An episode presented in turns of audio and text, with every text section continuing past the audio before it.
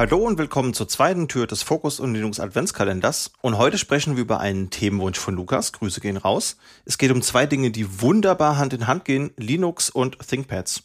Ja, und für die einen ist es einfach nur ein schwarzes Gerät und für die anderen eben das Notebook schlechthin. Vor allen Dingen wegen des Linux-Supports. Und darüber wollen wir heute sprechen und auch einen kleinen Ausblick auf die Historie der Geräte geben.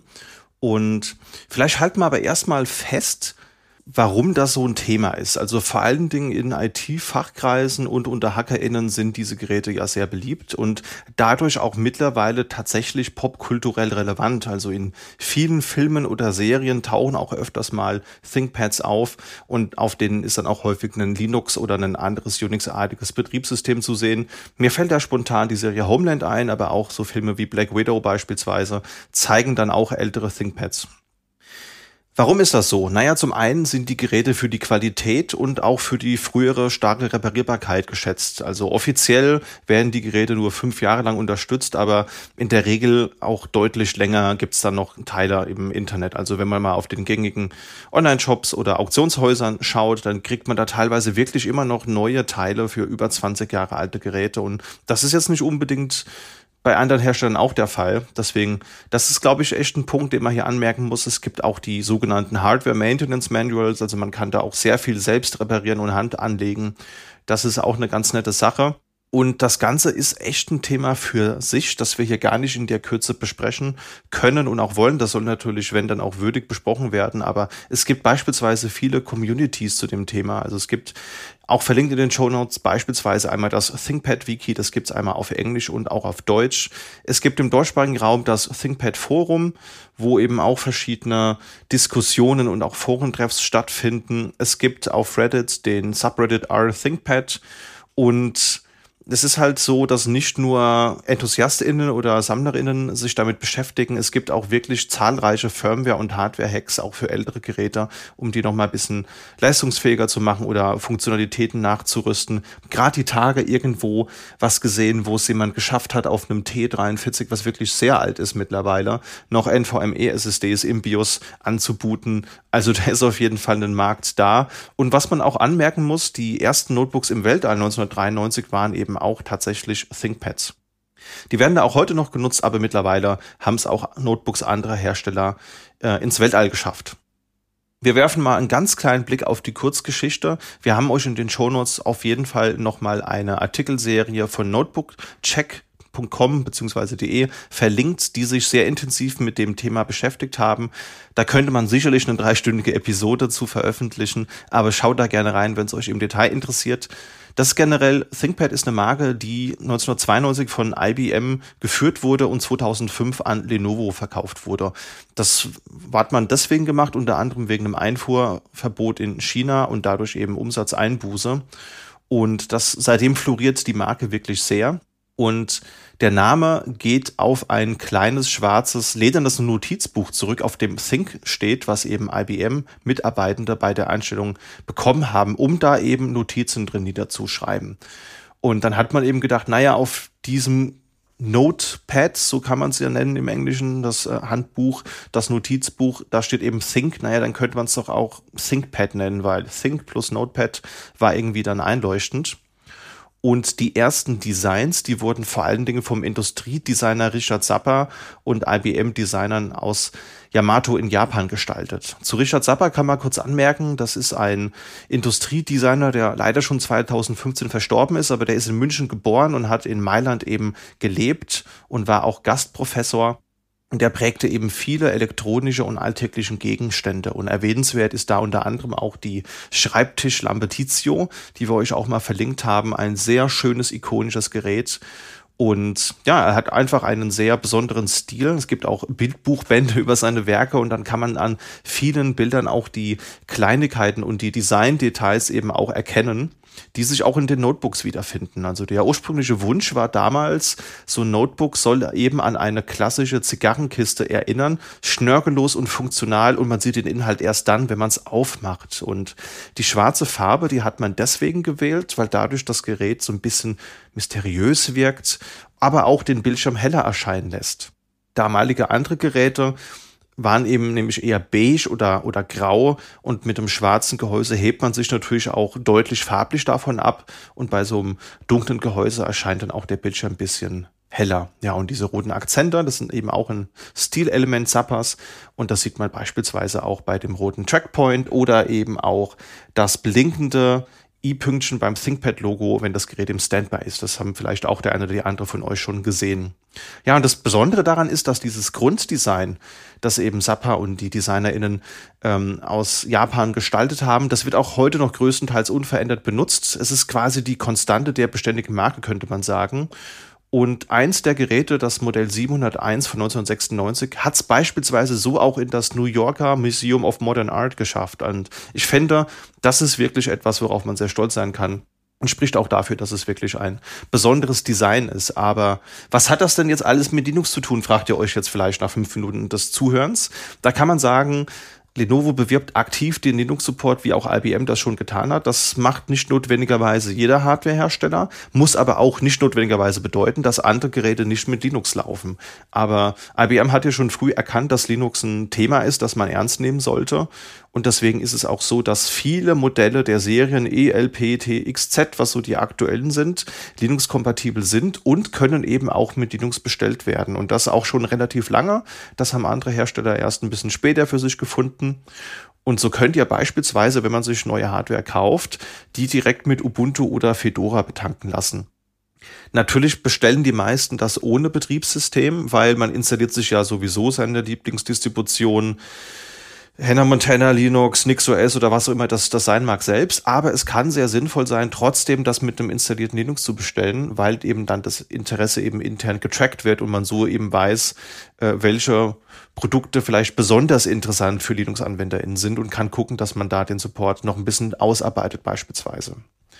Aus eigener Erfahrung kann ich euch sagen, es ist immer sinnvoll, Modelle ohne eine dedizierte GPU zu wählen. Das heißt, es gibt ja die leistungsstarken Geräte, die dann eben neben der Onboard-Grafikkarte, sei es jetzt Intel oder AMD, noch eine Nvidia-Grafikkarte zum Beispiel mit dabei haben, die dann vielleicht auch CAD-zertifiziert ist und was auch immer.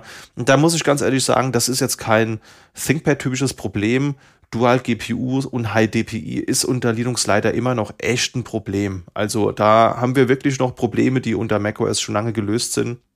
Von daher, wenn ihr die Grafikleistung wirklich nicht braucht, dann versucht eben einfach ein Modell ohne dedizierte Grafikkarte zu wählen. Hat auch den Nebeneffekt, dass es dadurch auch ein bisschen günstiger wird, denn die Geräte mit zwei Grafikkarten sind meistens einfach ein bisschen teurer und thermische Kühlleistung ist halt auch immer so ein Thema. Gerade so beim wenn man den Intel SoC hat, das ist ja in den letzten Jahren auch immer in aller Munde gewesen, dass da die Kühlleistung nicht so gut ist, wie sie sein könnte. In dem Kontext müssen wir auch mal über Mark Pearson sprechen. Mark Pearson ist Technical Lead für Linux bei Lenovo und der beschäftigt sich vor allen Dingen mit Linux und Low-Level APIs. Und wir haben euch auch mal zwei Podcasts verlinkt, wo er zu Gast war. Das ist einmal hier der Linux for Everyone Podcast und einmal der Fedora Podcast. Da, das, die letzte Folge ist auch gar nicht so lange her. Da haben sie drüber gesprochen, wie Lenovo den Fedora Support nach vorne bringt, indem sie mit der Community zusammenarbeiten. Und da erzählt er auch so ein bisschen, was so die Pain Points und die Probleme sind. Und darüber hat er eben auch auf der DebConf 2022 referiert. Da hat er einen Vortrag gehalten, den wir euch auch verlinkt haben. Und da spricht er vor allen Dingen über diese Low-Level-Probleme beim Linux-Support. Vor allen Dingen damals, wir denken mal so anderthalb Jahre zurück, da war es ja aufgrund der Chip-Krise gar nicht so möglich, die Chips immer zu nehmen, die man sonst immer nimmt, sondern man musste möglicherweise auf Alternativen umsteigen. Und das ist natürlich treibertechnisch auch ein Thema. Da muss man dann eben schauen, dass man die Treiber entwickelt bekommt, wenn es der Hersteller nicht richtig gemacht hat oder dann versucht, den Hersteller zu überreden, da vielleicht doch nochmal in die Entwicklung zu investieren. Das ist echt ein Thema. Und auch beim Thema Panel Refresh, also die Displays, die heutzutage verbaut werden, das sind ja meistens Full HD oder 4K-Displays mit äh, keine Ahnung, Touchscreen und mit einer ordentlichen Kamera oben, oben drüber. Und da gibt's halt manchmal echt Treiberprobleme und das kann ich so auch bestätigen. Also ich habe hier auch ein AMD-basiertes ThinkPad, da war das am Anfang wirklich ein Problem gewesen und viele Updates waren vonnöten, um das auch langfristig zu beheben. Ein Thema, das da auch immer ganz wichtig ist, ist eben Power Management ordentlich funktioniert. Also, dass Die Akkulaufzeit sollte ja natürlicherweise nicht schlechter sein als unter einem anderen Betriebssystem, wie beispielsweise Microsoft Windows. Und da wird eben auch viel gemacht, um die Akkulaufzeit zu optimieren. Aber auch auf Firmware-Ebene gibt es viele Fallstricke, zum Beispiel diese ganzen Security-Erweiterungen. Secure Boot ist ja nur eine davon. Es gibt Möglichkeiten, den RAM quasi Betriebssystem unabhängig während der Laufzeit zu verschlüsseln und zu entschlüsseln. Wir haben TPM beispielsweise und auch die Koexistenz mit anderen Firmware-Blobs, wie beispielsweise bei einer Nvidia-Grafikkarte, ist gar nicht so trivial. Also hört da gerne mal rein, das ist sehr, sehr spannend, wie ich finde. Und deckt sich auch mit dem, was ich gesehen habe. Also die Intel-Geräte, die sind meistens sehr unproblematisch. Bei AMD gibt es manchmal noch ein paar Dinge, die zu beachten sind. Ist aber auch besser geworden. Also muss sagen, habe da jetzt keine alltäglichen Probleme mehr damit. Und da kann man echt nur sagen, ich fände es schön, wenn auch noch andere Hersteller mehr in diese Richtung gehen würden. Auch erwähnt in dem Vortrag wird kurz das X13S, das ist das erste ThinkPad mit ARM-CPU. Also bisher haben die eigentlich alle Intel und AMD gehabt. Auch in den verschiedenen Serien kriegt man, hat man mittlerweile die Auswahl, ob man Intel oder AMD nimmt, was ich persönlich auch sehr schön finde, dass man da die Wahl hat. Und das X13S hat halt eben hier einen Snapdragon. Und da sah es am Anfang gar nicht so gut aus mit dem Linux-Support. Vor allen Dingen der Webcam-Treiber, das war ein Blob, da gab es keinen funktionalen Treiber für und auch so Dinge wie WLAN funktioniert nicht richtig. Da hat dann Lenovo auch in Zusammenhang mit einer anderen Firma den Support nach vorne gebracht. Und das ist eine sehr begrüßenswerte Sache. Auch in Richtung Upstream wird da viel gemacht. Da wäre beispielsweise einmal das Think LMI Projekt zu nennen, das wir euch auch verlinkt haben. Das ist eine Erweiterung, die ihr auch seit Linux 5.17 und neuer fest im Kernel findet. Und das ist ein kleines Utility oder ähm, bietet euch innerhalb von einem virtuellen Dateisystem unterhalb von, von SYS die Möglichkeit an, BIOS-Einstellungen zu lesen und auch zu setzen teilweise. Und das ist natürlich gerade, wenn wir mal über Automatisierung nachdenken, eine feine Sache. Stellt euch mal vor, ihr habt nicht nur ein Gerät, das ihr betanken wollt, sondern ihr habt hier eben eine eine ganze Sammlung an Geräten, die ihr betanken wollt und wollt vielleicht auslesen, dass die AnwenderInnen auch sichere BIOS-Einstellungen gesetzt haben, dann kann man das wunderbar eben damit umsetzen, in Kombination mit einer anderen Automatisierungslösung wie Ansible beispielsweise. Und auch wirklich nennenswert ist das LVFS-Projekt, das Linux Vendor Firmware Service Projekt. Das ist eben ein Projekt, wo Hardwarehersteller Firmware-Updates für die verschiedenen Komponenten und Geräte hochladen können. Da haben sich sehr viele Hersteller dran beteiligt. Also neben Lenovo wären beispielsweise HP und Dell auch zu benennen, aber auch andere kleinere Marken zählen mit dazu. Und wenn wir mal auf der Webseite schauen, dann hat Lenovo 2605 Firmware-Files für ThinkPads veröffentlicht. Und da sind andere Hersteller deutlich drunter, muss man ganz ehrlich sagen. Also die Möglichkeit, Firmware-Updates auch außerhalb von so einem FreeDOS USB-Stick oder einem installierten Microsoft Windows zu installieren, ist ein Thema nach wie vor. Und unter Linux hat man da aber eigentlich keine Sorgen bei einem ThinkPad, weil über dieselbe Schnittstelle, wo man auch Software-Updates installiert, kann man auch ganz komfortabel Firmware-Updates installieren. Und das finde ich sehr begrüßenswert und fände es natürlich schön, wenn auch andere Hersteller mehr in die Richtung gehen würden.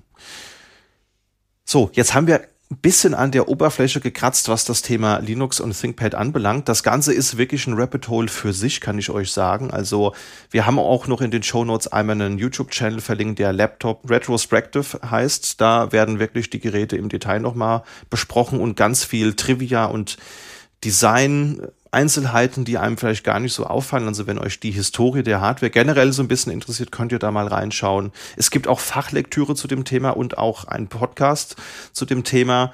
Und äh, wir haben euch auch mal den Hackerkultur-Podcast verlinkt. Da gab es nämlich auch mal eine Episode, die relativ lang war, wo es um die Geschichte der Geräte zählt.